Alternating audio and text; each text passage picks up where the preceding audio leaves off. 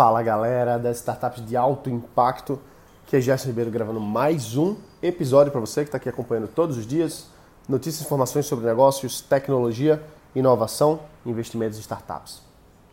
Sobre investimentos em startups, já há vários vários anos eu venho fazendo alguns reviews, algumas avaliações sobre as startups mais famosas, que estão mais bombando aí é, no, no mundo, no Brasil também, mas principalmente as maiores. Eu lembro que quando teve o IPO do Snapchat, se eu não me engano, foi o quê? Foi início março, acho, se eu não me engano, primeiro de março de 2017, se eu não me engano, foi isso. E eu fiz uma cobertura bem legal. Depois eu tive a oportunidade de conversar com um dos investidores que investiu no pré-IPO, que foi o Jorge Paulo Lema, maior empresário brasileiro. Conversei com o Jorge Paulo, ele falou um pouquinho da experiência dele de investir em startup, investir no Snapchat é, e outros e outros negócios aí, né? E uma startup que eu tenho ficado muito atento, para quem está acompanhando aqui sempre, sabe, é, é uma startup de tecnologia, especificamente de hardware, especificamente de realidade aumentada. Na verdade, como eles chamam, realidade mista, que é uma, uma forma de você conectar o mundo real que a gente tem com imagens virtuais. Né? Então, imagina você olhando as coisas aqui no seu ambiente, flutuar um balão, flutuar um, um menu para você mexer, aparecer uma tela no meio da sala. Tudo isso aí são, é, o, é o conceito de realidade mista. E quem quem está há muitos anos já à frente, não é nem à frente, mas é, liderando o diálogo em relação a isso, é o Magic Leap, que é uma startup lá dos Estados Unidos, situada, se eu não me engano, em Miami ou em Orlando, mas eu acho que é em Miami. E o Magic Leap é um, é um, é um grande elefante branco, vamos dizer assim. Até hoje é um grande elefante branco, porque eles receberam, se eu não me engano, aqui foram 2 bilhões de dólares de investimento. Deixa eu dar uma olhada aqui. Uh, Magic Leap Crunchbase. Isso. Crunchbase é um site né, que ele mostra pra gente é, as startups e os investidores e quantas, quantas rodadas de investimento aquela startup já levantou, coisas do tipo assim. Então estou dando uma olhada aqui, olha, o Magic foi fundado em 2011 pelo Ronnie Abovitz e eles hoje têm uma média, mais ou menos aí uns mil funcionários, já levantaram Series D, uh, cadê a grana aqui, cadê a grana, where's the money, show me the money, pronto, olha aqui, 2.3 bilhões de dólares levantado é o que eles já já colocaram para dentro. Então imagina uma startup super inicial, vamos dizer assim, porque eles não estão no mercado ainda, não estão com o produto vendendo, não tem um centavo de faturamento até hoje, é, e já levantaram 2,3 bilhões de dólares. Eu estava vendo agora uma reportagem no TechCrunch falando da dificuldade das startups de hardware, especificamente na verdade de AR, né, realidade aumentada, de entrarem no mercado, porque 2018 foi um ano que se esperava que as startups de AR bombassem. E não bombaram ainda. A gente tem a, o Microsoft HoloLens, que está para lançar uma segunda versão. A gente já teve o Google, Google Glass, que não, não foi o que se esperava. E agora, recentemente, na metade para o final de 2018, saiu a primeira versão de, de teste, de desenvolvimento é, do Magic Leap, que não foi também surpreendente, não. Eles falavam que ia ser uma coisa super inovadora, que ia mudar a realidade, o mundo e tal, e ainda não, não cumpriu a sua promessa. E veja só que coisa interessante, né? É uma startup que recebeu 2,3 bilhões de dólares, ainda não lançou um produto mesmo, né? lançou uma versão muito inicial e está aí.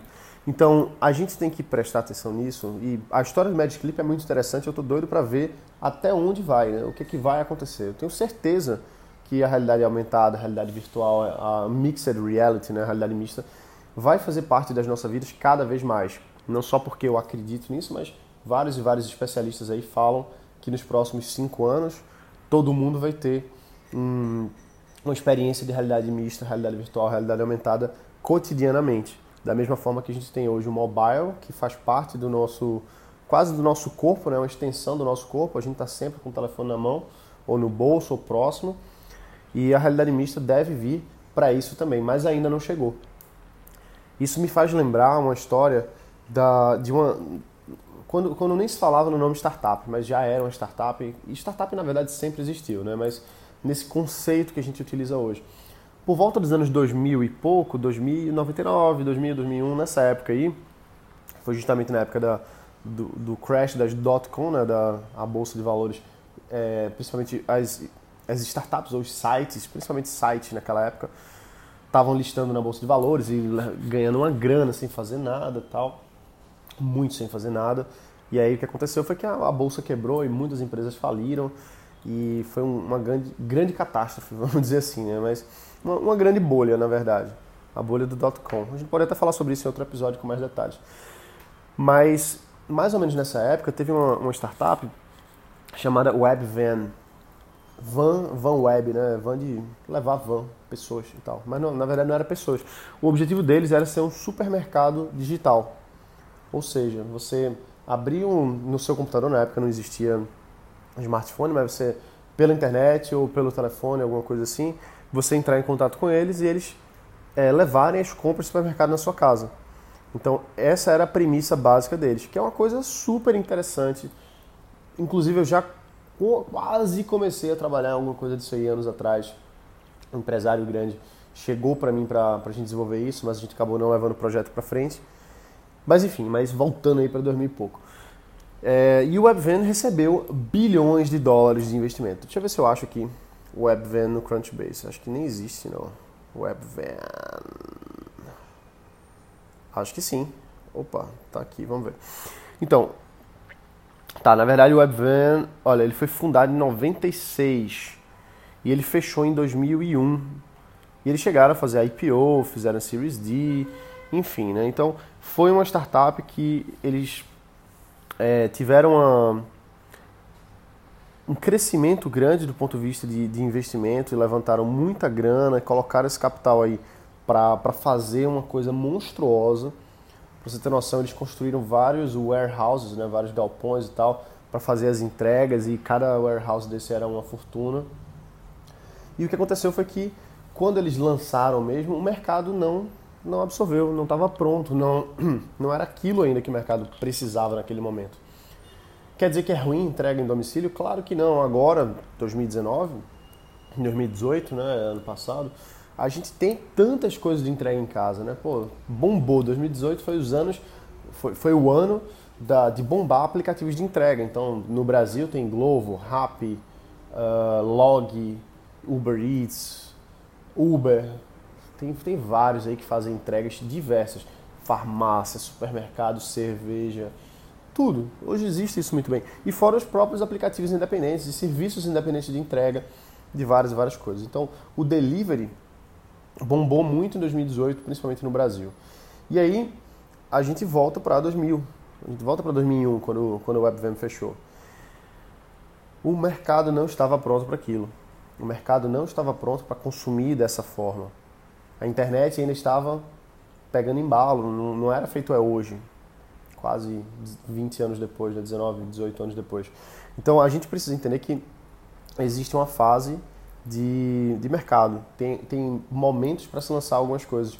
E o erro que a gente pode ver do WebVan e que talvez, eu espero que não, mas que talvez o, o Magic Clip esteja cometendo, é fazer um, uma intensificação muito grande de capital para se construir uma coisa muito rápida, que nem é o caso, o, WebVan, o, o Magic Clip está aí já desde 2011, né? já vários e vários anos, e ainda não lançou, então não foi tão rápido assim mas uma intensificação muito grande para ser o líder do mercado, de um mercado que não existe, se construir um mercado, mas às vezes o mercado não está pronto, as pessoas não estão prontas para aquilo ali.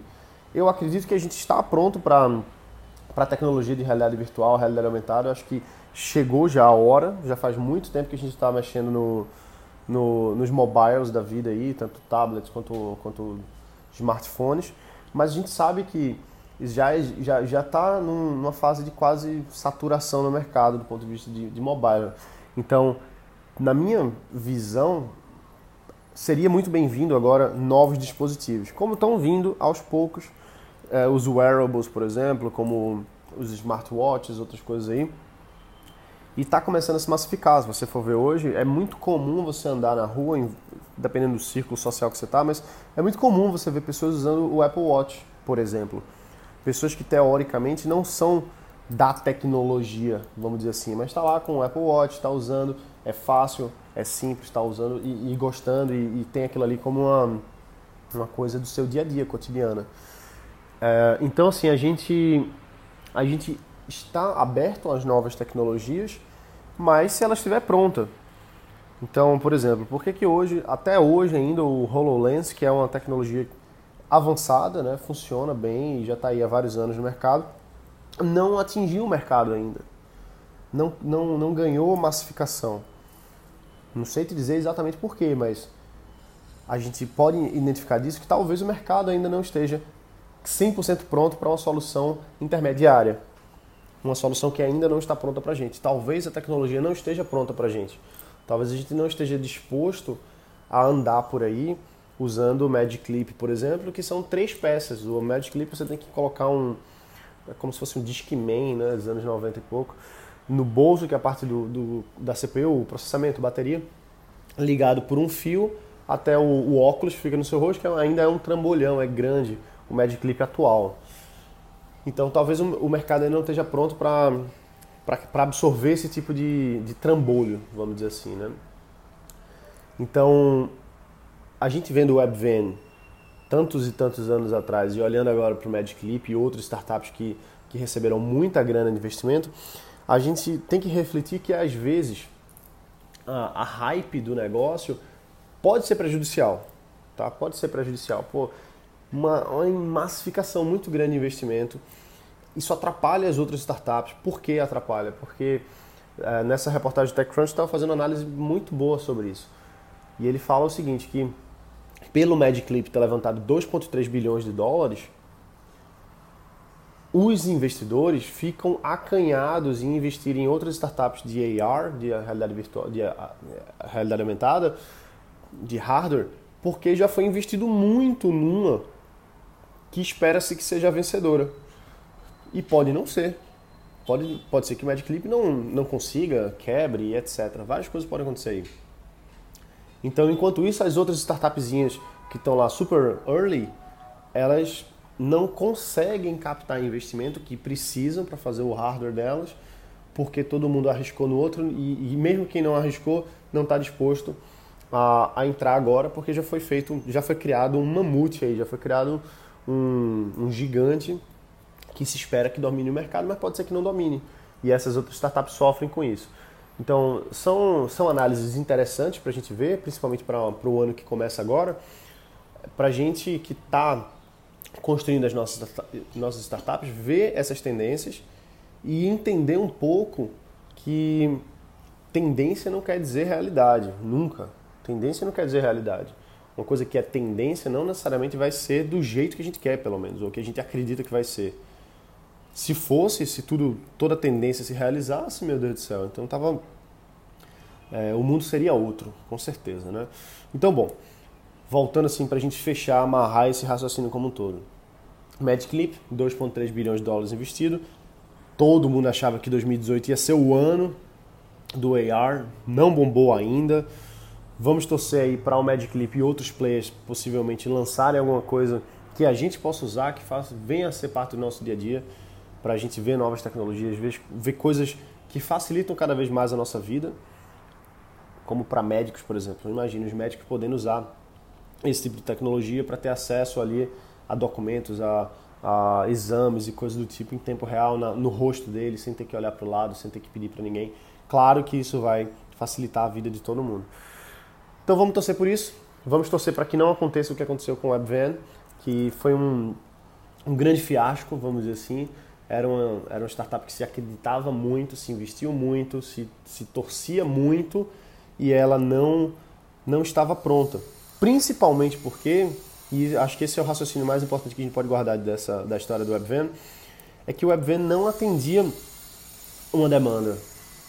A ideia era muito boa, veja só aquela coisa da ideia. A ideia era ótima, a ideia era ótima, mas ela não atendia uma demanda específica naquele momento, naquele mercado, naquela hora não era isso que as pessoas estavam prontas para consumir, não tinha, em poucas palavras, o Product Market Fit, que é a coisa mais importante para uma startup que está começando. Beleza, pessoal? Então é isso aí, a gente fica por aqui. Um abraço, volta para quebrar e valeu!